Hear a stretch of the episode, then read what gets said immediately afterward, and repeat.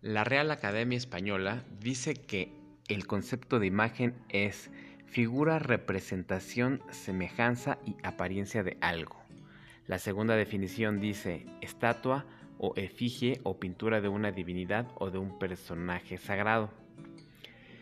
Ya les había hablado yo un poquito del concepto de imagen y en términos sencillos, imagen es percepción. La manera en que los demás nos perciben va a configurar nuestra imagen. Tú que me estás escuchando no eres dueño de tu imagen, pero sí eres responsable de ella. Esa imagen, esa imagen mental se juntará con opiniones, convirtiéndose en tu identidad, y esa identidad en la realidad de quien te percibe. Nuestra imagen, tu imagen, vive en la cabeza de los demás, y es por eso que se convierte en su realidad. La imagen se controla mediante estímulos. Si controlas los estímulos, controlas la percepción y por lo tanto controlas tu imagen. Bienvenidos a este su episodio anti-imagen. Me da muchísimo gusto saludarlos. Los puse en antecedente con la definición de imagen por el tema del que platicaremos hoy. Y es que conocí a una persona que no cree del todo en estos conceptos por las experiencias laborales que ha tenido. Me parece súper interesante escuchar opiniones así, porque nadie es dueño de la verdad absoluta. Batman tiene al Guasón, Peter Parker al Doctor Octopus, Superman al Lex Luthor y yo a Jorge Álvarez y Fuentes. Bienvenido, ¿cómo estás? Hola Alex, buen día, ¿cómo estás? Un saludo a ti y a, tu auditorio. Muchas gracias por la invitación. Oye, pues yo encantado de que me hayas aceptado la invitación. Eh, me encanta platicar contigo de estos temas porque siempre tienes algo que debatir, como buen abogado que eres, y dije, no, pues de aquí vamos a agarrar para, para platicar un poquito de, lo contrario a lo mucho que yo he venido diciendo. Eh, ¿Cómo te sientes cuando te digo anti-imagen?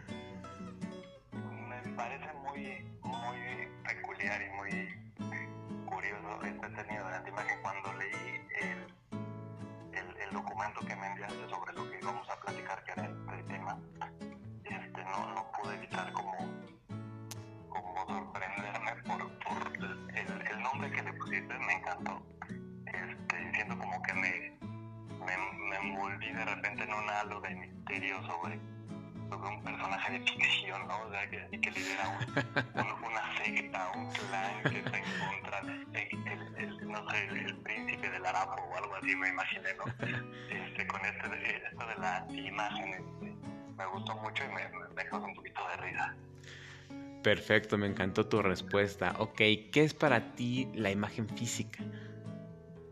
Pues mira, realmente a, a riesgo de sonar este, autológico, pues realmente lo que ves, la imagen física pues es lo que se presenta ante, ante tus ojos o ante tus sentidos en general. Este, me, me, causa este, me causa interés el origen de esta palabra, de la imagen que es, que es tu tema del que tú sabes. Y la raíz en sí es una raíz latina eh, que se llama imago, imago, imaginis, este, que significa algo así como, como una emulación. Imago significa como un retrato, una copia, como una imitación de algo, algo que parece que es. O sea, en sí, uno es un emuló, no la cosa en sí, pero algo que parece serlo. Entonces, desde ahí, este, desde ahí como que viene quizás un poquito el conflicto, si es que lo queremos llamar así que yo tengo en relación con estos conceptos, que no desestimo, por supuesto. Quiero aclarar primero que, que, lo que digo es, obviamente, a título completamente personal, y lo que a mí me ha servido y lo que a mí me ha, pues no sé si servido, pero por lo menos lo que yo he vivido eh, en mi persona. Entiendo que a muchas otras personas les funciona otros temas y, y lo respeto. E incluso este, en, este, en este tema de la imagen, donde hay mucho sobre la sobre el buen gusto y, lo que proyectas y lo que quieres proyectar y todo, la verdad es que no, no tengo empacho en reconocer e incluso en admirar las personas que sí tienen como esta, esta, esta capacidad para, para mostrarse de cierta forma, ya sea elegante o formal o, vaya, como le quieras tú llamar, ¿no? Entonces, este, bueno, regresando al punto, ¿no? Que para mí la imagen, pues, es, esto un poquito, ¿no? Jugando con, la raíz de la palabra. Significa esto, que es un poquito de, de lo que es la apariencia, de la emulación o la imitación. Perfecto, me encantó tu respuesta porque quiere decir que te pusiste ahí a, investigar la etimología de la palabra y aquí yo quiero hacer un, pequeño paréntesis. la imagen pública, este concepto de imagen pública, eh, abarca seis imágenes subordinadas que en su conjunto componen la imagen pública.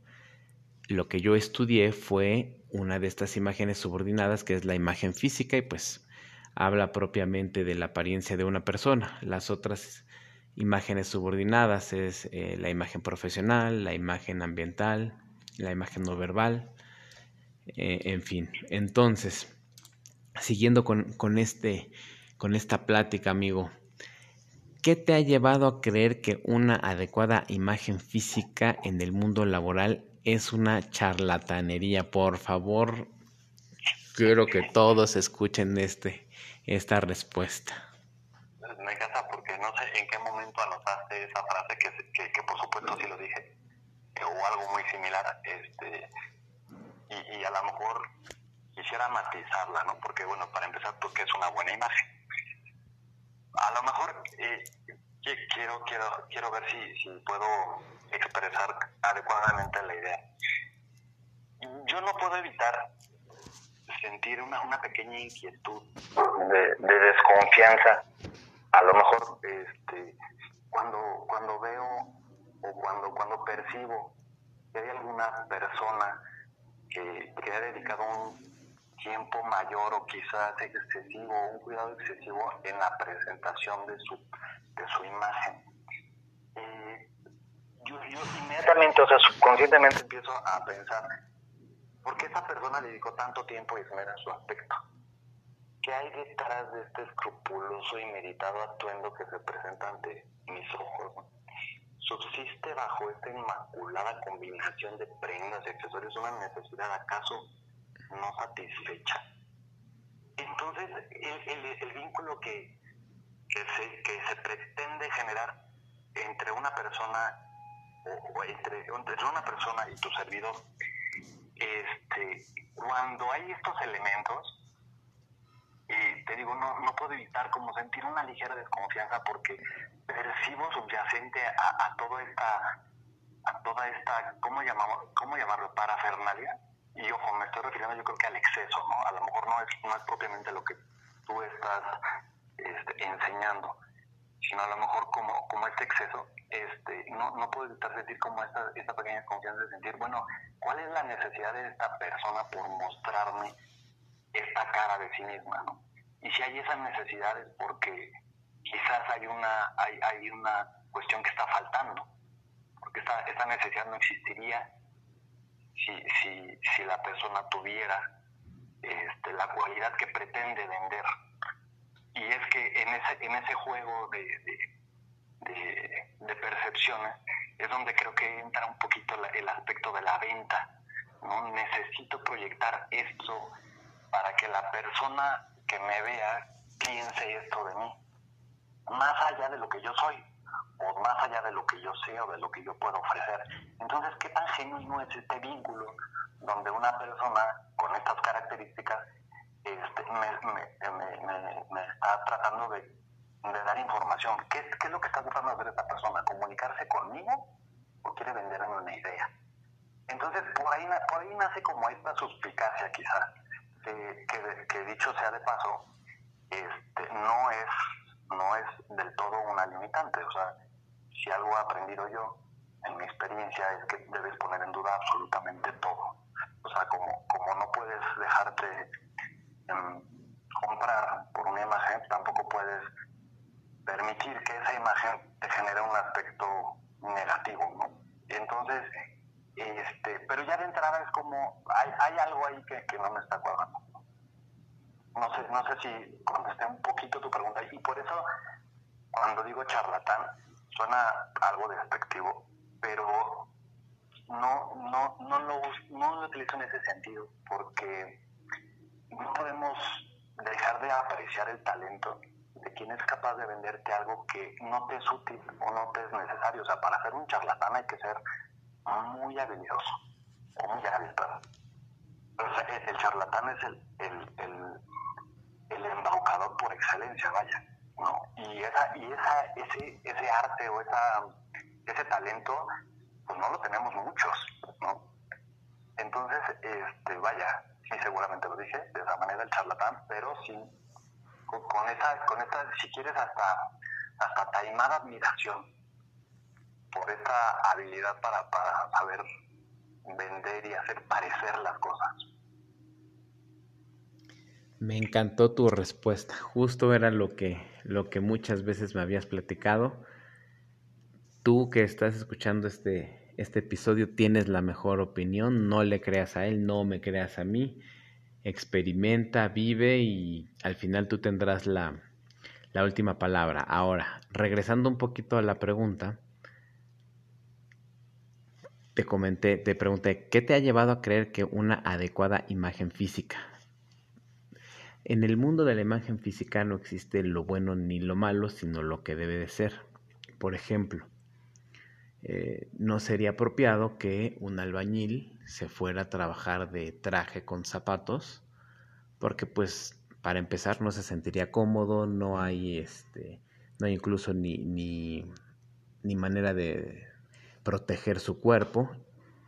Y un albañil eh, trabajando en una oficina, pues tampoco se sentiría cómodo con, con, la vestimenta que ocupa diariamente en una oficina. Entonces, eh, mucho de lo que dices, sí, sí hay, hay, hay mucha razón, porque yo resumiría un poco de lo, de lo comentado y era algo que ya te había platicado. Fondo sin forma no comunica y forma sin fondo es un fraude. Y esta es la parte en la que tú mucho te refieres. Porque aquellas personas que tratan de aparentar algo que no son, al final caen. Caen, caen por sí mismos porque son charlatanes o porque son un fraude. Sin embargo, en, en la primera frase que dije, fondo sin forma no comunica, es que cuando tú tienes un tienes el mejor regalo, imagínate el, mejor regalo que, que, te puedas, este, que puedas pensar. No es lo mismo que ese regalo, suponiendo que se lo vas a dar a, a una persona, no sé, a un doctor, lo vas a envolver de tal manera que tiene que agradarle al principio para que le pueda gustar y no, no lo vas a envolver tampoco de, de, de, la misma forma que si se lo regalas a, no sé, este, un estilista. Entonces, si bien el producto, al final que es el regalo, lo, lo adecuas con, con la envoltura adecuada, entonces pues va, va, a ser un doble match y entonces va a encajar. Por eso es que esta pregunta me pareció un, una de las más importantes en esta plática que tenemos y pues me, me encantó tu respuesta. Y, y, además, Alex, es innegable, por supuesto desde mi perspectiva,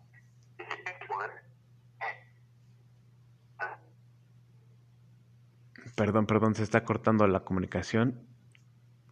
¿Te puedes... ¿Me escuchas ahí? Ahí, ahí, Te decía yo que es incluso desde mi punto de vista, el poder que tiene la imagen y el poder que tiene la escuela de la imagen. Este, digo, tan, si somos un, un, tanto realistas, pues el mundo funciona así. El, el mundo en realidad gira alrededor de lo que de lo que creemos más allá de lo que en realidad es la mercadotecnia completa en su en su integralidad gira alrededor de esta idea. Más allá de que la utilidad bueno pues ese ya es otro tema ¿no? de análisis. Pero vaya ni siquiera yo te puedo decir es que eso no no funciona por supuesto que funciona. Y, y, y, la, y la economía mundial gira alrededor de esa idea. Adelante Alex y fíjate que eh, ya cambiando un poquito de, tema, salió una nota hace como dos semanas, estamos grabando un, un 14 de diciembre, hace como dos semanas salió una nota sobre el código de vestimenta que Consejería Jurídica del Gobierno de México publicó.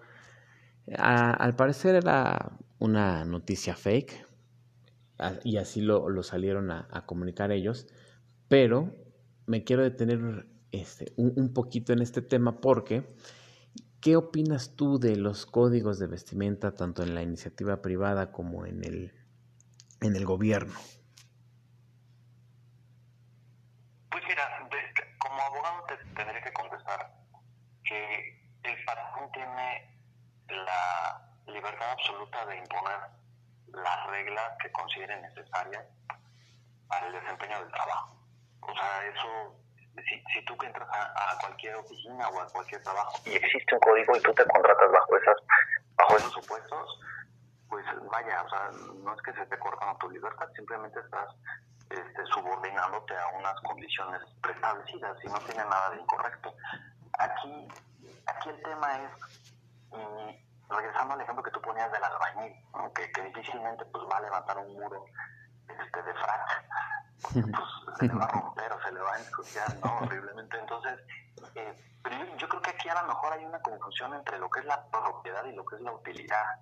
O sea, qué tan propio, qué tan propio tan impropio es que un trabajador de sanatorio realice un trabajo este, con, esta vestimenta, pues es impropio en, en, la misma medida en que es inútil, ¿no? En que, en que no es cómodo, este, pero, pero no es impropio porque falte a la clase o porque falte a la, al buen gusto, ¿no?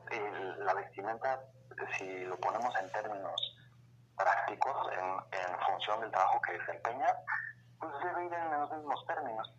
Este, la prenda debe tener un valor por su utilidad, creo yo. Perfecto, perfecto, mi Jorge. Oye, y bueno, ¿has escuchado ya algunos episodios de, del, del del podcast. Entonces, te quiero preguntar, ¿piensas seguir algunas recomendaciones? Si no, ¿por qué? Sí, he escuchado, sí he escuchado algunos, algunos de tus episodios, me gustan mucho. Tienes una, una, una habilidad muy, muy particular para, para hablar y para comunicarte con tus, con tus escuchas. Admirable, la verdad, me gusta, es, es agradable, pues, acabar pronto. Este, y, el tema también es interesante, por supuesto, es un, es un tema muy interesante. Si los, si los voy a seguir tus recomendaciones o no, lo intentaré, lo intentaré hasta, hasta, en tanto mis, mis costumbres este, harapientas me lo permitan. Lo voy a, lo voy a intentar algunas cosas que, que, que, me parecen muy buenas, ¿eh? No puedo, no puedo descalificar, por supuesto, en absoluto ninguna de tus recomendaciones este, y sí, sí, algunas las, las haré. Ah, hubo, una en particular que me causó, por ejemplo, este, sorpresa. Por ejemplo, el tema del cinturón. Te voy a decir por qué yo no uso cinturón. Este, porque pues, normalmente procuro, ¿verdad? Este, comprarme los pantalones a la medida. Digo, ya después de algunos kilos, pues ya no, ya no funcionan igual los pantalones, pero bueno, en el momento que los compro, pues procuro este, que sean a la medida. Entonces, pues cuando los compro por lo menos se ajustan, ¿no? No se caen ni se suben ni nada, ¿no? Entonces, en ese, en ese, en ese caso, pues el sí es como, pues, no le encuentro. Y tú me diste tus razones de por qué, y en el podcast, a quienes no lo hayan escuchado, por favor escúchenlo, las razones por las que Alex dice que las personas deben usar sí o sí cinturón, no importa que no se te caiga el pantalón. Y ahí es donde yo digo, bueno, pero si no se te cae, ¿cuál es su utilidad? ¿no? Total, que, bueno, es un, es un tema así muy padre, pero este sí, sí las observaciones que me has hecho y las, recomendaciones que haces en tu podcast, pues, por supuesto que las la valoro mucho. Oye, me detengo tantito, dijiste costumbres harapientas. Para los que para los que no, no te conocen, eh, explícales un poquito a qué te refieres con eso.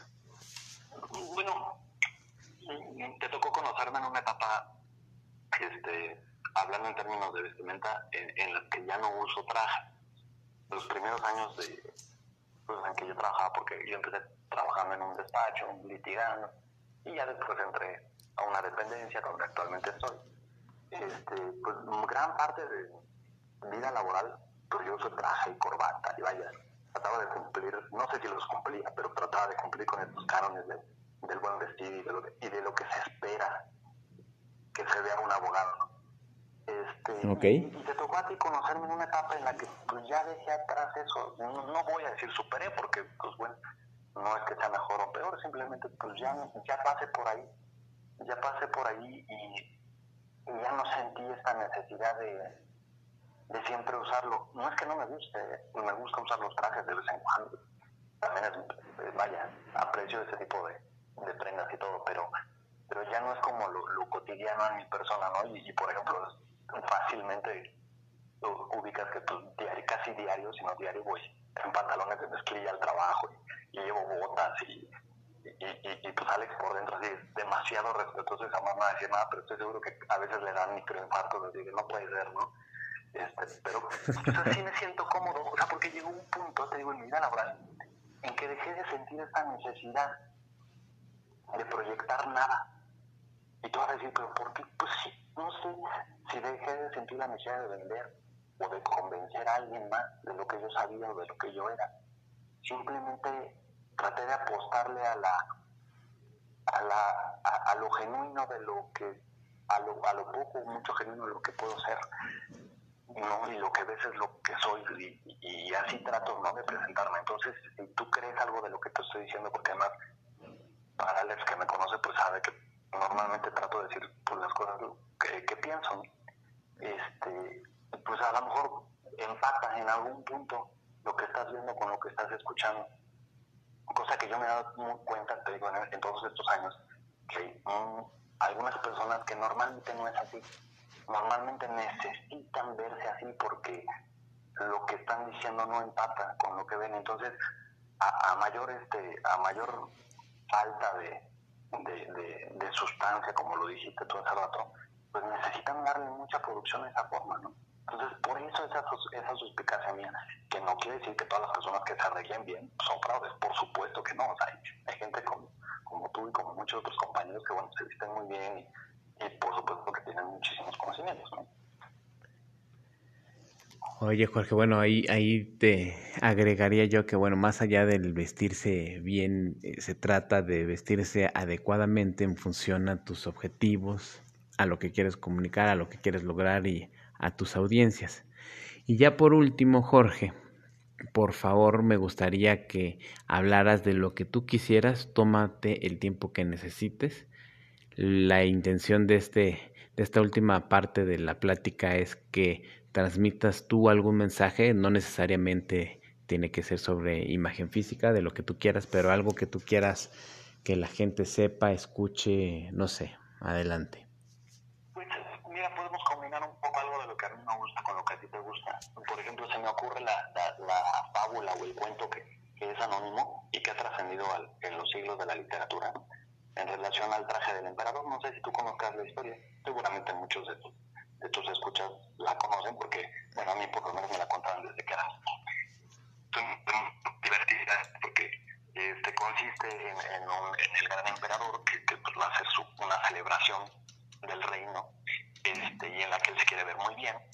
Entonces contrata a, a, los, a, unos, a unos comerciantes que se dedican, a, perdón, a unos, a unos astres que se dedican obviamente a, a elaborar prendas suntuosas y muy bellas, o por lo menos así ellos lo dicen. Entonces, este, obviamente, pues sus honorarios son elevadísimos y el rey este, los contrata satisfecho de su, de su, de su generosidad y de su, de, su desprendimiento por los bienes materiales con tal de verse absolutamente real. Y este, obviamente esas personas pues exigen en pago joyas y, y telas muy caras y todo, ¿no? pasan los días y, el rey pues, no, no sabe ¿no? de su traje y ya va a ser la fiesta, entonces manda, ah, para esto se me está volviendo una cosa que es muy importante en el relato.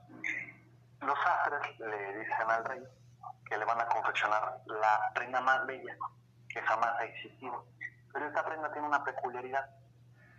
Solamente puede ser visible para los ojos y aquí es donde la, la fábula o el cuento toma muchas variantes según quien te la cuente, pero voy a contarla como más entendible. Solamente es visible para aquellos ojos este, de las personas que sean muy inteligentes. Entonces el rey, bueno, pues satisfecho, pues ya les paga con las joyas y todo, pasan los días, este, no recibe su traje todavía, entonces manda a un par de, de sus asistentes para que vean cómo van los trabajos, cómo va el avance, porque no sabe, está un poco inquieto.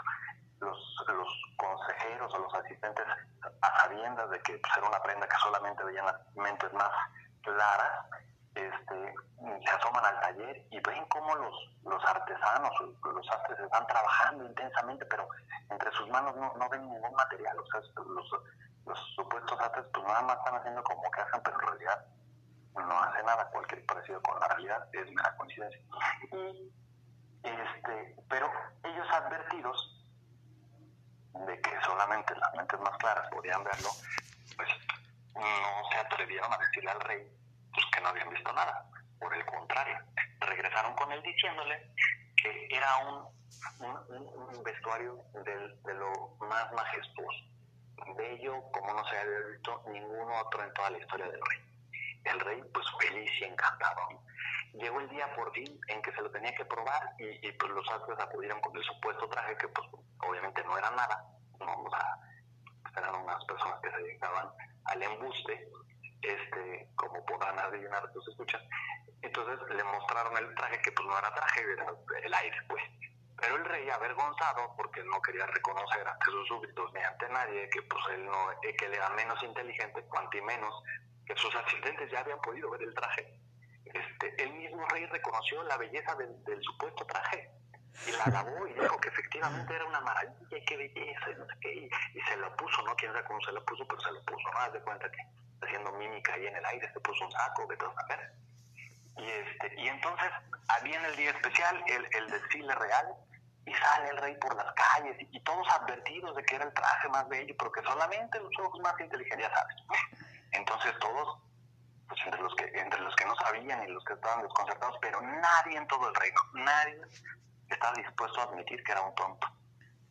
Entonces, al paso del rey, todos lo elogiaban y decían que belleza y entre las personas comentaban, todos absolutamente convencidos de que sí, estaban viendo lo más hermoso del planeta. Hasta que llegó, como siempre, un niño, ¿verdad? Que, que, inmediatamente estalló en una carcajada, señaló al rey y dijo, el rey está desnudo. Y en ese momento todo el pueblo empezó entre cuchicheos a decir, efectivamente está desnudo. Y pues en ese momento todo el mundo se empezó a reír y el rey se dio cuenta del gran embuste que había sufrido y para entonces los estafadores pues ya estaban muy lejos de ahí, ya estaban a salvo. Entonces, a mí, a mí esa historia me gusta mucho ahora que estamos platicando del tema, porque revela este, este juego de las percepciones. Porque hasta el momento, hasta un segundo antes de que el niño revelara la verdad o revelara lo que él estaba viendo, este, para todos era real esa, esa situación.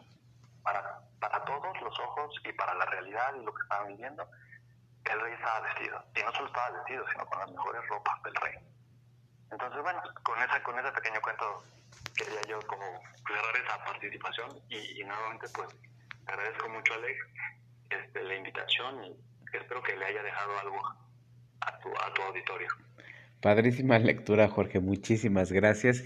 Y para los que escucharon eh, al inicio de este episodio, Jorge tiene un don oculto, un, don secreto. Él fue el que con la guitarra hizo este jingle que voy a, voy a estar ocupando si tú me lo autorizas y si me, firmas el, registro para que no haya bronca. Entonces, este, pues agradecerte mucho, Jorge. Y bueno, pues ya para terminar, eh, platicarles, ya están a la venta mis playeras, 230 pesos cada una no, no quiero este, sonar irrespetuoso, pero como las nenis entrego en punto medio, este, si, si tienes duda de, algo, eh, de toda esta charla, de las mismas playeras, eh, ya sabes dónde contactarme, búscame en Spotify como Alex Vitelli, en Instagram estoy como Alex Vitelli85, un mensajito, lo que sea, estoy a tus órdenes. Gracias Jorge de nuevo por, esta, por aceptar esta invitación que nutrió bastante este, este podcast. Y bueno, pues por mi parte se hará todo. ¿Algo que quieras agregar, George? Nada, Alex, les mando, te mando un abrazo a ti y a todos los que te escuchan con regularidad. Y por favor, a Alex, sí háganle caso. Gracias, George. Hasta mañana, descansa. Hasta mañana. Hasta luego. Bye.